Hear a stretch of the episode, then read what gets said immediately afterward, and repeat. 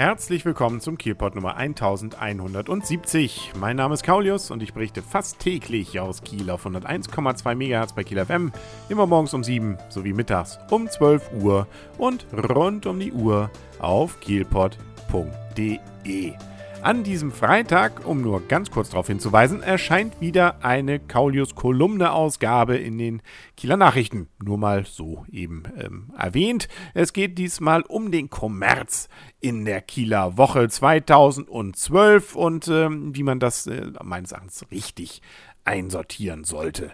Das Ganze gibt es im Kieler Teil, äh, also im Teil in Kiel, was nicht der Kieler Teil ist. Aber gut, wer die KN hat, der weiß schon, was gemeint ist. So, Eigenwerbung weg und kommen wir jetzt zu dem, was Kiel wirklich beschäftigt, nämlich das Wochenende steht an und das Wetter soll sogar einigermaßen schön werden. Das spricht doch dafür, dass man was machen kann, zum Beispiel an diesem Wochenende. Wer nicht in Kiel bleiben möchte, aber trotzdem ein wenig Kiel erleben möchte, der kann zum Beispiel von Freitag bis Sonntag nach Norderstedt. Da ist nämlich der Schleswig-Holstein-Tag 2012 und äh, da kann also alles, was so mit dem Ehrenamt und drumherum und überhaupt mit Organisationen in Schleswig-Holstein zu tun hat, dann erlebt werden. Es gibt auch eine Bühne, da tritt zum Beispiel am Sonntag aus Kiel Büro am Strand auf oder auch als Top-Act am Freitag Freitagabend Kim Wild. Und am Samstag kann man dort zum Beispiel auch das Deutschlandspiel gegen Portugal gucken. Und drumherum sind dann, wie gesagt, eben diese massenhaft äh, dort dann sich präsentierenden Stände, äh, also insbesondere die ganzen Gegenden Schleswig-Holsteins, die ganzen Organisationen, Ehrenämter und und und. Es gibt massenhaft Aufführungen, Gesang, Getanze und und und. Also wer mal schleswig-holsteinische Vielfalt im Ganzen und auf engstem Raum erleben will, der sollte jetzt eben am Wochenende nach Norderstedt fahren und netterweise macht es einem dann auch gleich noch äh, die äh, entsprechenden äh, öffentlichen Verkehrsmittel etwas einfacher, zumindest von den Kosten, denn man braucht nur eine einfache Fahrt nach Norderstedt und hat damit schon eine Tageskarte, was heißt, man kommt mit der gleichen Karte wieder weg. Oder man kauft sich eine Hin- und Rückfahrt und kann dann bis zu fünf Personen äh, zusammen dort hinfahren. Äh, das, äh, ja, das Problem aus Kiel ist allerdings, dass da nichts Direktes fährt. Man muss dann immer so um, über Hamburg oder irgendwie dazwischen dann umsteigen nach Norderstedt rein. Das ist ein bisschen misslich. Aber naja, also was tut man nicht alles für so einen Schleswig-Holstein-Tag? Aber warum in die Ferne schweifen, wenn das Gute liegt so nah? Nämlich Kiel bereitet sich ja bekannterweise auf die Kieler Woche vor. Da sieht man ja schon einiges. Die entsprechenden Zelte sind großteils sogar schon aufgebaut. Jetzt geht es auch langsam los, dass die Straßen gesperrt werden und, und, und.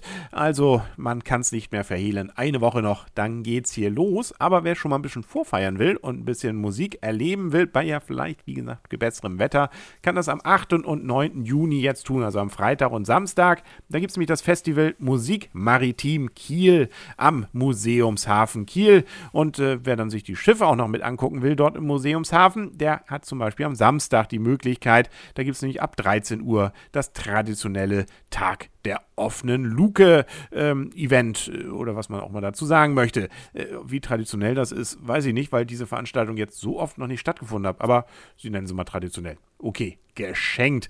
Was man dort ansonsten erleben kann, ist das, was man eben auf der Kieler Woche leider etwas weniger jetzt erlebt, sind eher so kleinere äh, Künstler, einzelne Duos, kleinere Gruppen aus Kiel und Umgebung. Sogar äh, soll wohl eine Gruppe oder mehrere Gruppen aus den Niederlanden dabei sein. Also nichts, was man kennt, aber umso ja, selbstgemachter dann in diesem Fall. Zwei Bühnen gibt es im Kieler Museumshafen.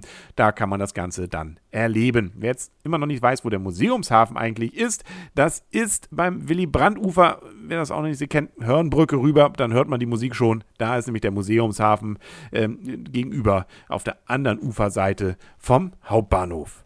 Und am Sonntag, da kann man, wenn man möchte, eine geführte Kieler Tatort-Radtour mitmachen. Fünf Stunden lang geht es, äh, wobei reine Fahrzeit allerdings nur zweieinhalb Stunden sind.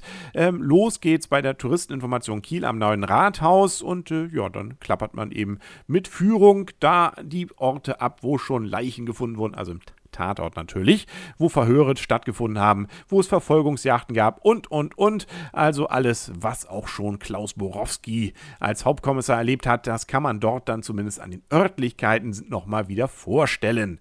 18,50 Euro kostet das Ganze pro Person und man bekommt immer noch Kaffee und Kuchen. Also so eine Art Leichenschmaus, würde ich jetzt mal sagen. Wer sich dafür interessiert, kann sich dann auch informieren darüber auf kurskiel.de. Und wer sich weiter über Kiel informieren will, der schaltet einfach morgen wieder den Kielpot ein. Auf 101,2 MHz bei Kiel FM, morgens um 7 sowie mittags um 12 Uhr und rund um die Uhr auf kielpot.de. Bis dahin wünscht alles Gute, euer und ihr Kaulius und tschüss.